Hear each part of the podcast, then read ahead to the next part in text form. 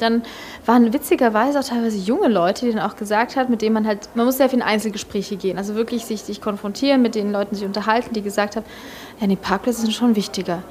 Und dann, wenn du die auf die Konfrontation bringst, sag, okay, was ist dir wirklich wichtiger? Und dann sagst nee, aber weniger Verkehr, weniger Lärm, mehr Grün ist wichtiger als ein Parkplatz. Munich Next Level. Pioniere der Urbanität sprechen über Wege in die Stadt der Zukunft. Der Podcast mit Marco Eisenack aus dem Muckbook Clubhaus. Die heutige Folge wird euch wieder von Adina Hotels präsentiert. Adina bietet euch die perfekte Mischung aus Vier-Sterne-Hotel und ganz flexibler Unabhängigkeit. Denn alle Studios und Apartments des Hotels verfügen über Küche, Waschmaschine und je nach Kategorie auch ein bis zwei Schlafzimmer. Das neueste Hotel hat kürzlich im Werksviertel Mitte eröffnet. Ihr findet Adina aber auch in Berlin, Hamburg, Frankfurt, Köln, Wien und vielen anderen Städten. Mehr Infos und den Link zum Hotel findet ihr in den Show Notes.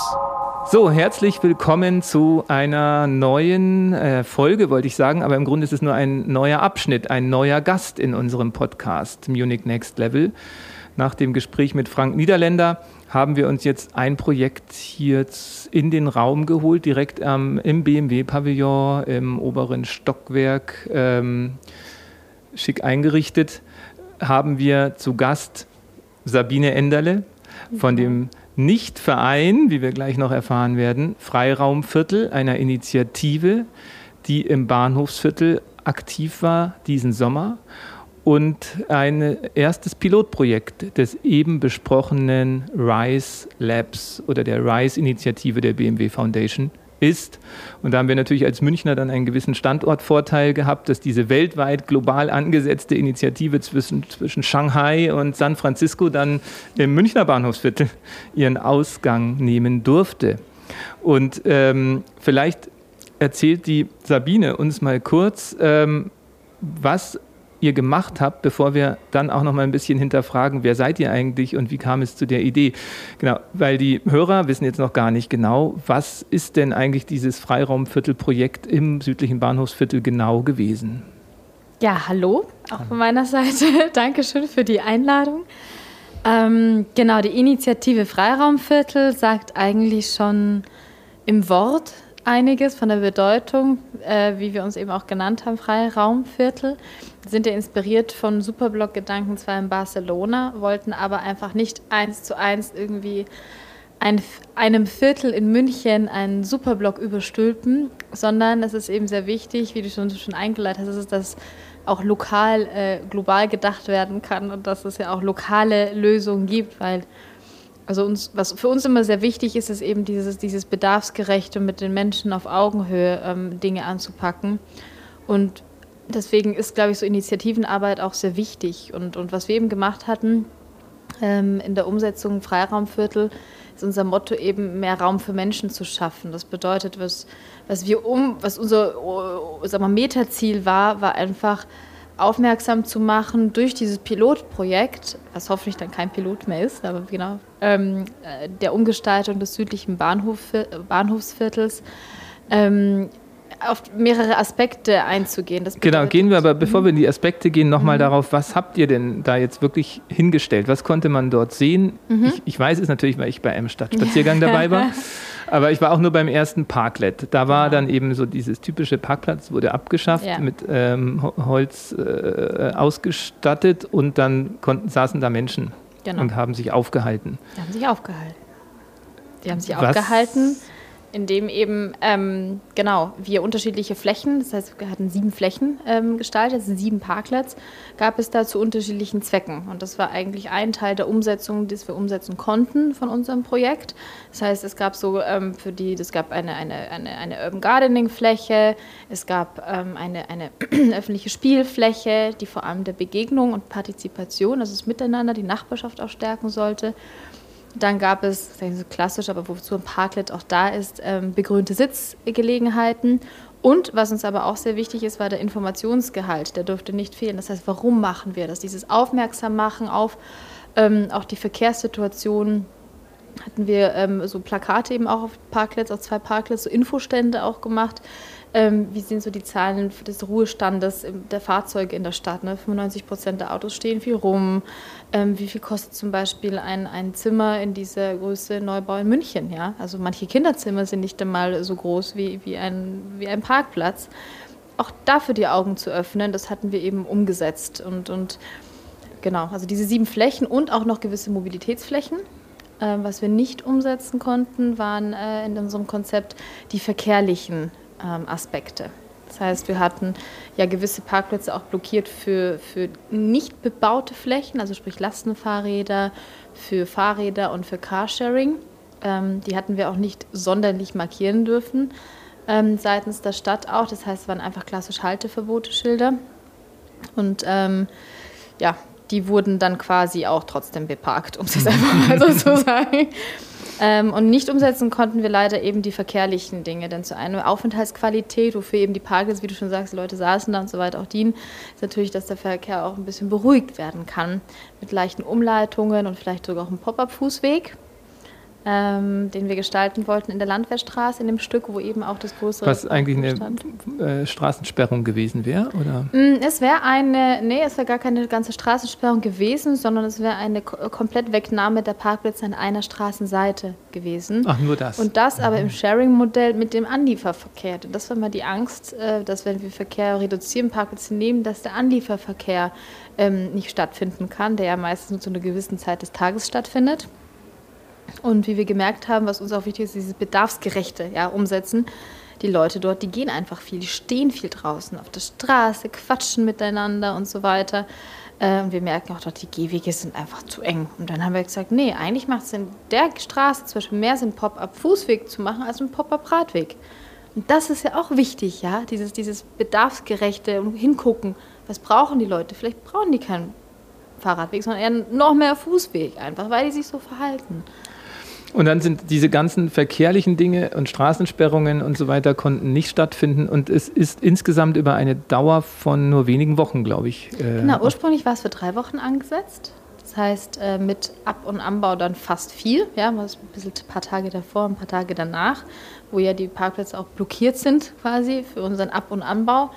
Ähm, dann war der, der Rückenwind und auch das positive Feedback so, so stark, dass die Leute gefragt haben, könnt ihr nicht ein bisschen länger, noch ein bisschen länger und dann haben wir nochmal zwei Wochen bis zum 3.10. verlängern können. Es ging auch sehr gut mit der Stadt auch zusammen, muss man sagen. Diese Verlängerung, das war dann ein Antrag und dann war es. Super. Also was man ja, ich äh, weiß nicht, wie oft jetzt die Hörer äh, die letzte Zeit im Bahnhofsviertel unterwegs waren. Es ist ja auch bekannt, dass es irgendwie nur so eine Transitzone ist. Die wenigsten Menschen halten sich da ja auf, sondern müssen halt manchmal durch aber es gibt dort weder einen Baum noch eine Bank.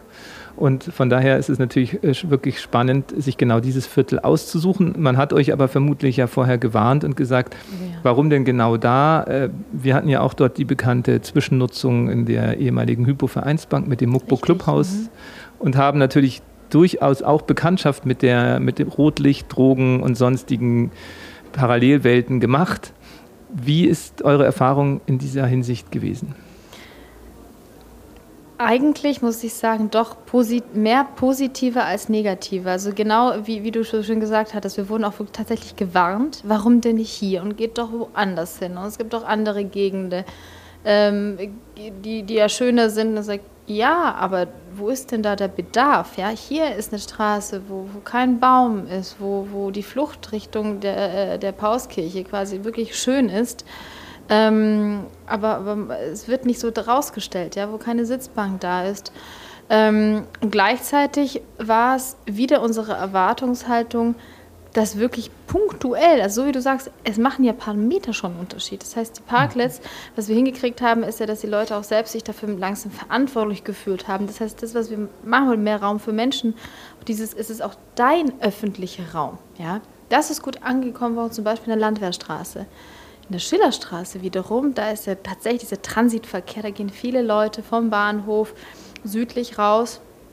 Ähm, was ja wirklich nur ein paar Meter weiter ist, da hat es zum Beispiel nicht so gut funktioniert. Und das ist mhm. wirklich interessant, dass man nicht einmal die, die, wie du schon sagst, Vorurteile auf ein Viertel beziehen kann, sondern da macht eine Kreuzung Unterschied. Also, ein paar, also wirklich 100 Meter weiter äh, ist, schaut es schon anders aus. Und die, die Parklets waren ja auch wunderschön gestaltet mit mhm. schönen Blumenkästen und Bildchen und äh, Stühlen, die man auch leicht wegtragen kann, habe ich das Gefühl gehabt. Wie war das Thema denn, wovor euch sicher auch alle gewarnt haben? Die machen euch sowieso alles kaputt. Ja. Was waren da eure Erlebnisse?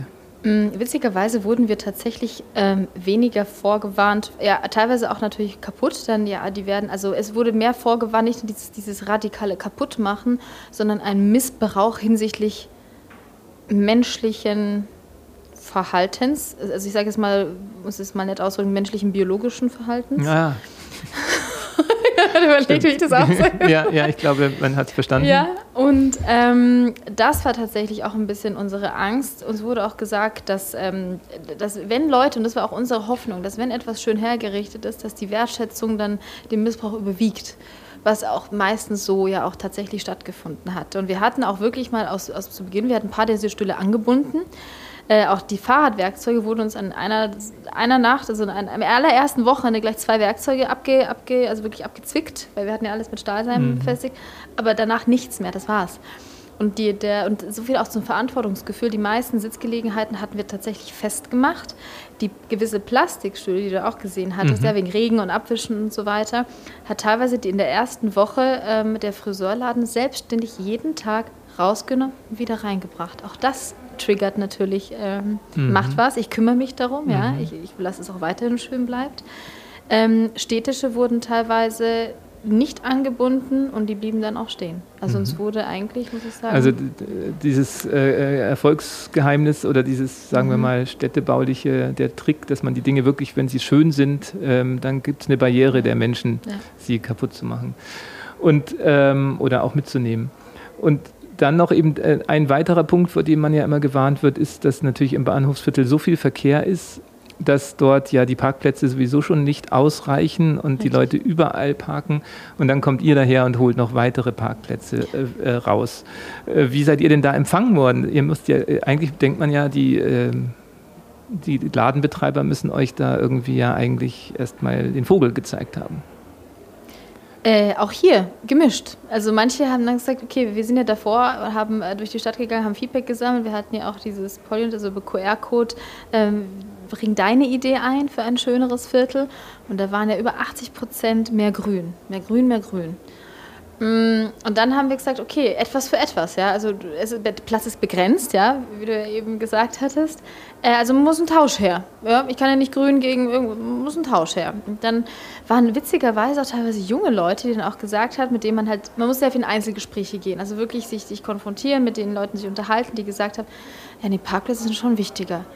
Und dann, wenn du die auf die Konfrontation bringst, sag, okay, was ist dir wirklich wichtiger? Und dann sagst nee, aber weniger Verkehr, weniger Lärm, mehr Grün ist wichtiger als ein Parkplatz. Und diese Erkenntnis war doch bei der Mehrheit der Leute da. Die Ladenbetreiber wiederum haben gesagt, nee, eigentlich bringt es denen vielleicht sogar mehr. Also die sind sogar wirklich ins Überlegen gekommen, eine gewisse Aufenthaltsqualität vor der Ladenfläche, gerade auch zu Corona-Zeiten, Friseur, die konnten nicht so viele Leute drin warten, ja, die sind oft draußen gestanden. Was passierte, haben Gehweg blockiert, ähm, war auch keine gute Stimmung, ja. Also diese Raumerweiterung ähm, manchmal natürlich gab es auch Diskussionen, wie jetzt sind die Baustellen schon da, jetzt nimmt ihr uns noch mehr Parkplätze weg. Andererseits war tatsächlich dieser erste Aspekt der, der stärkere. Und auch wiederum, was wichtig war, wie lange dauert das denn? Ja, erstmal drei Wochen. Na gut, dann probieren wir es halt. Dann schauen wir es uns mal an. Ja, auch dieser Pilotierungsgedanke ja. hier sehr wichtig zu sagen, okay, auch wenn du jetzt schon, sagen wir mal, ein bisschen vielleicht ähm, Zweifel hast an dieser ganzen Geschichte, dann guckst dir doch mal drei Wochen an, was es macht mit dem Viertel. Genau, und jetzt haben wir eben schon diese ganzen Befürchtungen mhm. vorher, die habt ihr äh, zum Glück, äh, denen habt ihr mhm. widerstanden und ihr wolltet es unbedingt wissen. Was waren denn dann nach der Pilotphase die Erfahrungen in den Gesprächen mit den Menschen? Was habt ihr für Feedback bekommen? Naja, also ohne das, ohne das positive Feedback gäbe es jetzt keine Verlängerung, ja, um, um weitere zwei Wochen. Ursprünglich war es ja geplant für drei Wochen bis zum 18.09.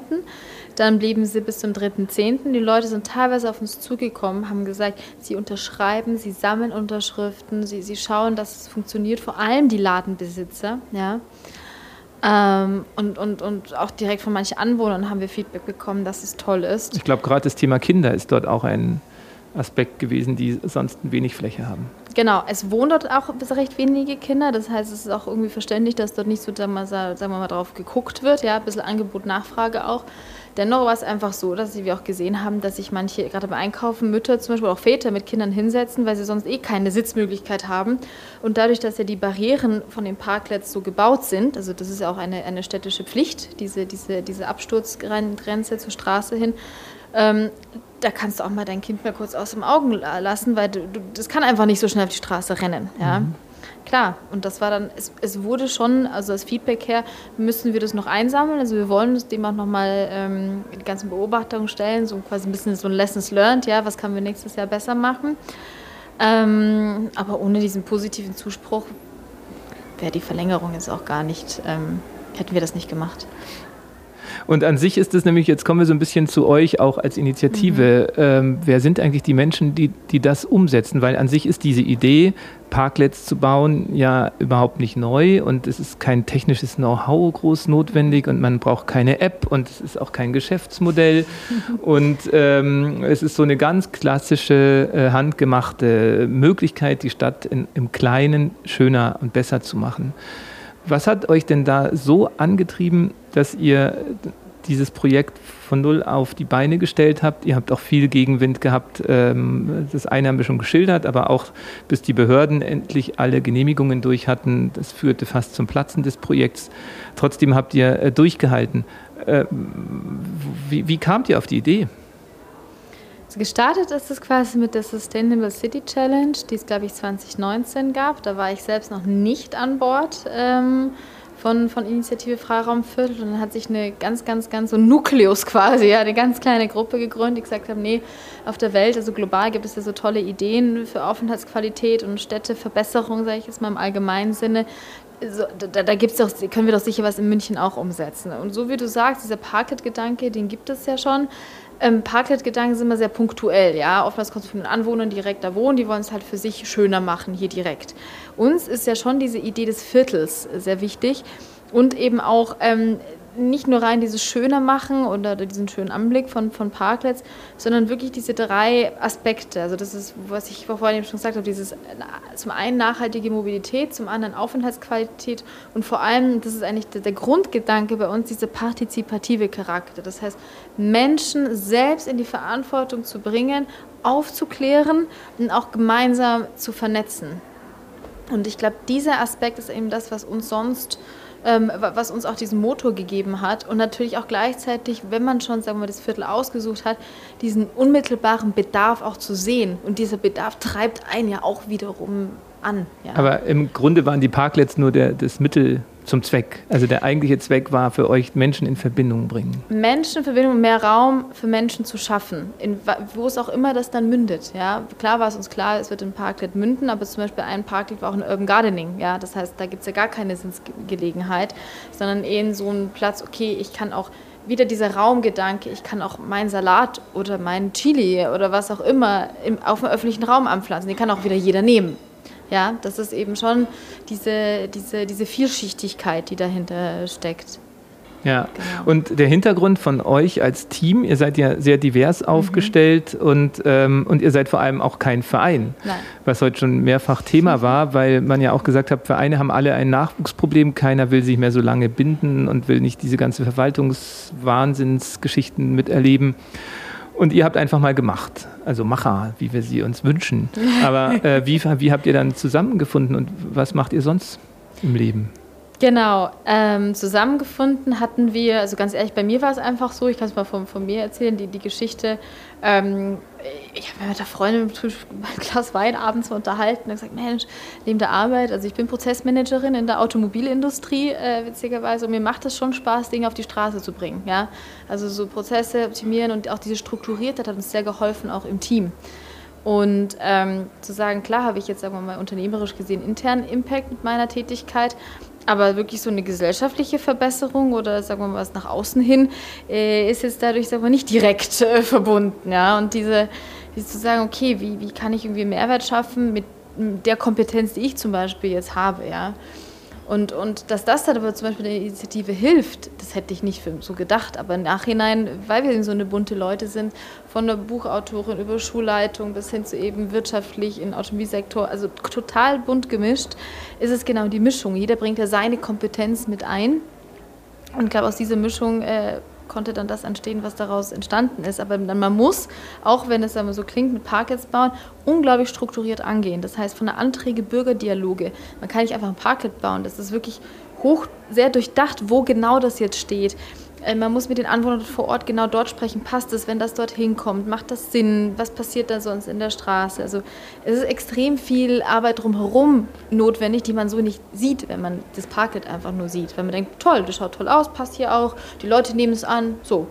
Ja, aber dass das alles ein, eine, ein Ramp-up ist, ja, damit es eben gut angenommen wird das ist, das ist unglaublich wichtig. Und da hat man auch wieder das Problem mit der Selektion. Ja. Wer kann sich darum kümmern, solche Initiativen ja. auf den Weg zu bringen? Die meisten genau. Menschen, die jetzt da im Bahnhofsviertel leben, können wahrscheinlich von selber nicht mit der Verwaltung auf der Ebene ja. kommunizieren, dass sie an ihr Ziel kommen. Eben, und auch wir hatten, sage ich jetzt mal, durch die Stiftung ähm, hatten wir schon mal natürlich einen guten Anker. Also auch natürlich, also wer kommt schon in den Genuss, von Gel beraten zu werden? Ja, also ja das müssen wir noch erwähnen. Die, genau. Genau. Ähm, äh, also Gel kam euch dann durch die BMW-Stiftung, äh, genau, wurden die euch durch zuge... Deutschland hatte, ist ja die Stiftung auf uns aufmerksam geworden und gesagt, hey, wir bräuchten Anker, also wir suchen ein Ankerprojekt durch Corona etc. ist natürlich schon auch ähm, also aber handhabbarer, wenn es in München direkt ist, ja.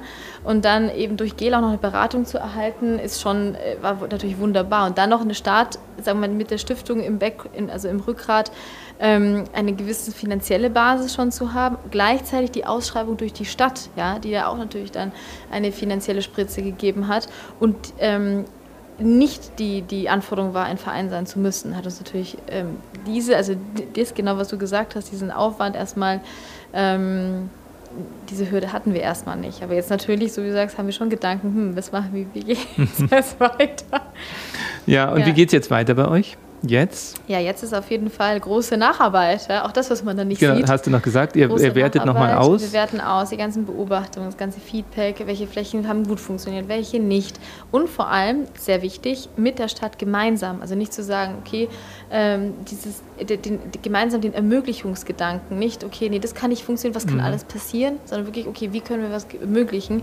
Eine wirklich gute Beziehung mit dem Mobilitätsreferat, mit der Stadt gemeinsam anschauen, zu gucken, wie können wir das gemeinsam erreichen Genau, und, und seid ihr eher darauf aus, jetzt in andere Stadtviertel zu gehen oder im, Stadt, im Bahnhofsviertel zu verstetigen? Wir werden bleiben erstmal. Wir wollen das Netzwerk aufbauen, also wir wollen es natürlich nutzen, auch was wir haben. Und die Leute eben, so wie du gesagt hast, ja, am Anfang wussten die Leute nicht, wie Platz wandeln, wie, wo was. Jetzt haben sie es gesehen und ich glaube, jetzt können sie noch viel konstruktiver Feedback geben, was, was jetzt noch vielleicht besser sein könnte, weil sie jetzt schon ein bisschen wissen, aha, so kann das ausschauen. Schön war ja auch, wie ihr geschildert habt, äh, als ihr die ersten Gespräche gesucht habt und die, dieser Misstrauen, ja. ihr seid nicht von der Polizei, nicht von der Bezirksinspektion, warum stellt ihr, ihr uns selber Fragen? nichts davon, genau. Und es ist keine Werbefläche. Und dann, dann verkauft ihr dann hier was. Nein, wir verkaufen nichts, das ist auch dein Raum.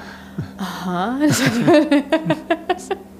Sehr schön. Also das ist Innovation auf die Straße gebracht, auf jeden Fall danke. Wir werden das mit großem Interesse verfolgen, auf Muckbook auch natürlich weiter berichten und ja. äh, toll, dass du uns einen kleinen Einblick gegeben hast. Und danke für euer Engagement, auch an das ganze Team, die Stadt hier auch wieder ein Stückchen besser gemacht zu haben. Ja, und vielen Dank euch natürlich äh, für eure Plattform, die ihr damit durch Muckbook bietet. Dankeschön. Dankeschön. Das war ein neuer Impuls vom Munich Next Level. Wir sagen danke fürs Zuhören und hoffen, dass du für dich persönlich etwas mitgenommen hast. Der Podcast wird kuratiert vom Munich Next Level, dem Think Tank und Innovationsnetzwerk des Stadtmagazins Muckbook. Wenn du mitwirken möchtest oder mehr über das Projekt erfahren willst, findest du alle Infos im Web unter muckbook.de.